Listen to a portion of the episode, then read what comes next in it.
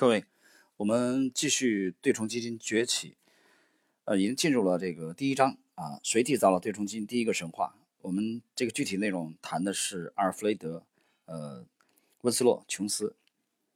延续上一集的内容，当1949年3月该文章发表的《财富》杂志上的时候，琼斯已经推出了世界上第一支对冲基金。这并不是说他突然对金融有了热情，相反。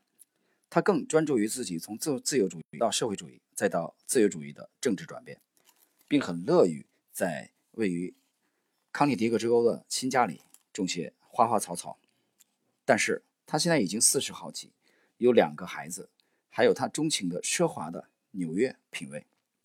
他知道自己需要钱，靠做记者赚更多的钱看来已不可能。他离开了《财富》杂志，并希望推出一个新的杂志。但两套计划都未能吸引到资金支持。由于出版业受阻，琼斯转向计划 B。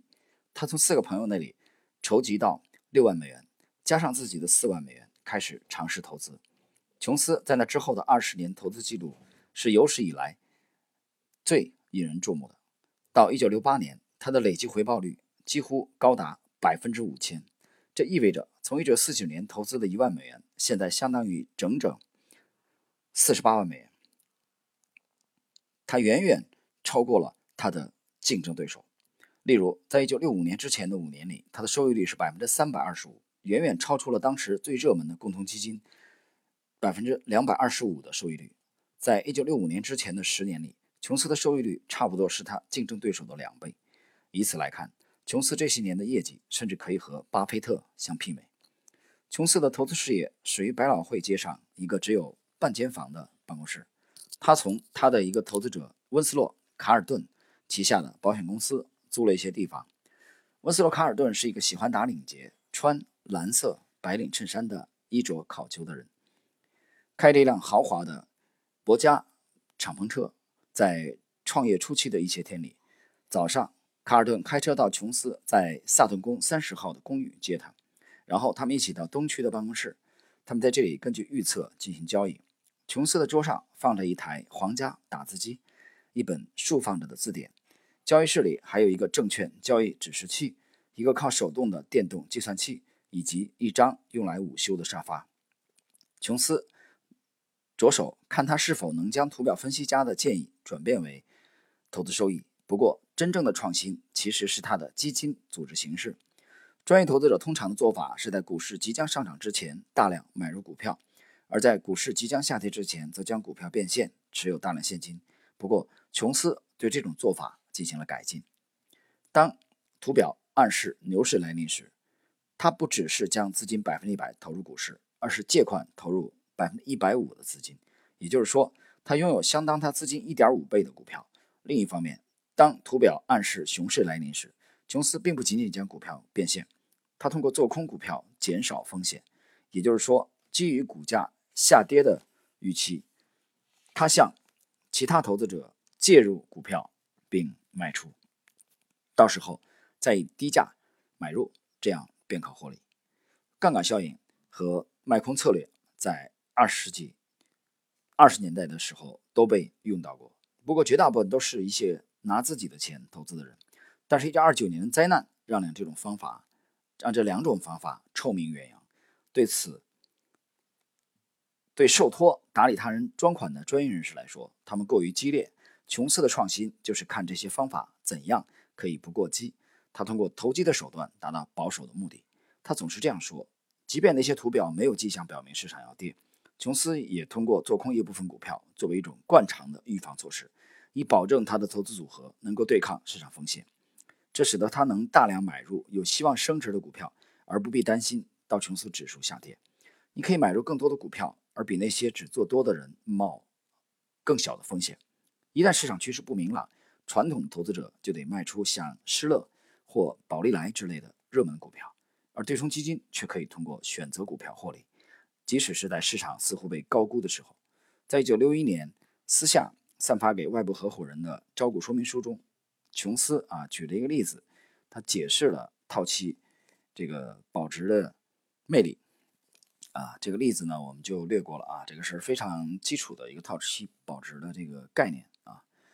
我们继续来看，总的来说啊，对这个基础概念，嗯，这个套期保值感兴趣的朋友们可以参考一下本书的第二十页啊，第二个自然段的内容。总的来说，对冲基金在牛市和熊市的表现都比较好，因为它所承担的风险比较小。当然，只有在投资者善于选择股票的时候，这个结论才成立。一个不善于选股的人用琼斯的方法，可能使他的劣势放大。不过，既然套期保值有这么多优势，那么为什么其他基金经理没有效仿呢？答案首先是因为卖空。就像琼斯在发给投资者的报告中指出的，这是一个鲜为人知且能毫无理由的吓跑投资者的方法。而这个恶名自大萧条时期他就背上了，并将一直延续下去。在2008年的恐慌期间，监管机构对这个方法进行了限制。不过，琼斯耐心地解释说，成功的卖空者起了一个对社会有用的逆向操纵的作用。通过出售高于合理价位的股票，他可以在股票泡沫出现时就加以抑制，然后通过价格下跌后将那些股票买回。它可以提供一个软着陆。卖空者绝对不会助长投机，而是缓和市场的波动。这是对中基金经理后来反复想要说明的。不过这个恶名还是没有洗刷掉。不过其他投资者不用琼斯的方法还有别的原因。从一定程度来说，做空不好的股票也不会比做多难。他们的思维过程是一样的，只不过是倒过来了。现在不是要找收益快速增长的股票，而是要找增长缓慢的股票；不是要找管理得力的公司。而是要找管理松散的公司，但是从另一方面来说，做空确实更难。由于对这种方法不合理的偏见，卖空面临更严厉的税收和监管。而且做多的投资者其潜在利润可以是无限的，而卖空者最多只能赚百分之一百，就是股价降到零的时候。此外，一旦投资组合需要改进，卖空也只是作为套期保值战略的一部分。而这也正是琼斯比其他同时代人高明的地方。这些改进。源于某些股票的上下波动幅度比其他股票大，它们有着不同的波幅。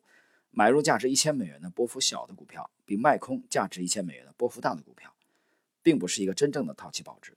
如果市场平均上涨百分之二十，波幅小的股票可能只涨百分之十，而波幅大的股票也许涨了百分之三十。于是，琼斯衡量了所有股票的波幅，并与标准普尔五百指数的波幅相比较。琼斯将这种波幅称为速率，速度的速啊。这个率是效率的率。例如，他考察了自1948年以来希尔斯、罗巴克的大幅价格波动，并确定它的波幅相当于市场平均值的百分之八十。于是他将希尔斯、罗巴克的相对速率定为八十。另一方面，有些股票的波幅大于整个大盘，比如通用动力公司的相对速率有百分之呃为一百九十六。显然，买卖同等价值的希尔斯、罗巴克公司和通用动力的股票。就不是真正意义上的套期保值。比如，如果琼斯的基金以每股五十美元的价格卖空一百股波幅较大的通用动力的股股票，那就得持有两百四十五股每股五十美元的波幅较小的希尔斯、罗巴克的股票，才能中和基金的风险。在向投资者出具的报告中，琼斯这样解释啊这个问题。琼斯指出，投资的好坏并不取决于股票的速率。波幅小的股票可能会表现不错，波幅大的股票可能会表现不好。不过，要理解一只股票对投资组合的影响，就得根据它的速率调整持股的多少。琼斯的另一个创新是将他的基金通过选股所赚的钱和通过规避市场风险所赚的钱进行了比较。多年以后，这种区别变成了老生常谈。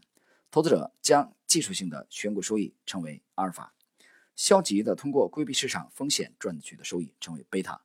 但琼斯从一开始就关注他的利润来源，这反映了他在阿克伦的紧张局势中所练就的统计方面的才能。每天晚上，有时借着孩子们的帮助，他会在《世界电报》或《太阳报》上找出股票的收盘价，并用铅笔记录在一本卷了角的皮面书上，然后他就会做出如下的推理：买入股啊，价值十三万美元，需要上涨一千三百美元才能和市场百分之一的涨幅匹配。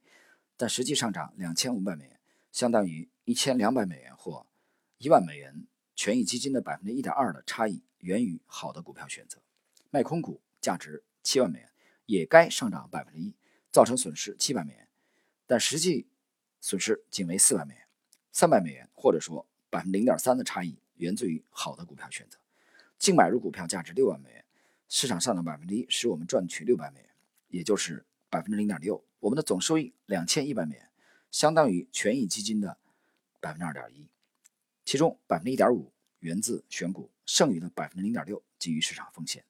从两个层面上来说，琼斯的计算令人印象深刻。在电脑普及以前，计算股票的波幅是件费力的事情，而琼斯和他为数不多的员工在两年时间里完成了约两千家公司的波幅的计算。但是这只是学术概念的突出性容易为人所知。而不是琼斯的耐心，他的这种费劲的技术，反映了二十世纪五六十年代金融学术界的重大突破。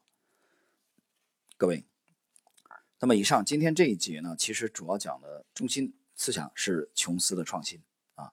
琼斯的创新，一个是这个，其实他呃更频繁的应用套期保值，另外一个就是对阿尔法和贝塔啊。的这个贡献，阿尔法和贝塔当然现在是已经被呃对冲基金这个更多的在市场上产生了很大的影响啊，许许多投资者现在也也比较多的了解到了阿尔法和贝塔。我们在点财经当中也不止一次的啊强调，像我们今年在去年底的时候展望今年二零一九年 A 股市场，我们就强调这是一个高阿尔法的市场，呃，包括我们对下半年啊，就是说对三季度。啊，在最近的星球这个随笔当中，我也这么展望。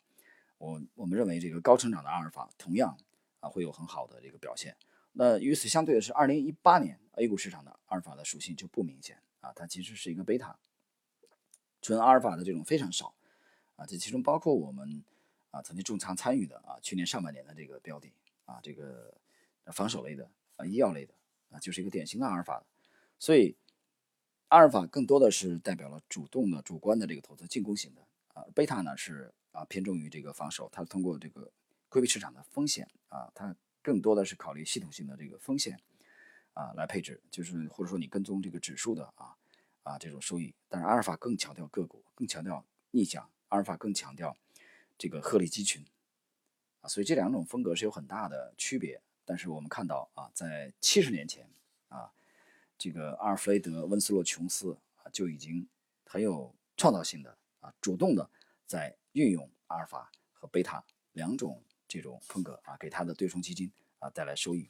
所以我觉得我们在啊这个年代啊，去重读经典啊，重读这个塞巴斯蒂安啊，在一二年左右的这部这部名著啊，同样具有这不单是具有历史意义，我觉得还是有很深远的现实意义。呃，当然，这所有的一切都建立在一个假设的上面，就是如果你认同这个假设啊，你可以继续听下去。这个假设其实就是人性不断重演。我们认为去研究这些伟大交易者的生平，研究这些伟大对冲基金的做手的呃交易理念、投资经历啊，包括他们的生活的这些细节，我们了解他们的交易的风格啊，会这个有相当的程度可以给我们的这个交易啊带来一定的借鉴啊，这就是江恩讲的。太阳底下没有新鲜事物。好了，朋友们，今天这一集呃，对冲基金崛起啊，阿尔弗雷德·温斯洛·琼斯的创新这一节内容，我们就到这里啊，下一集再见。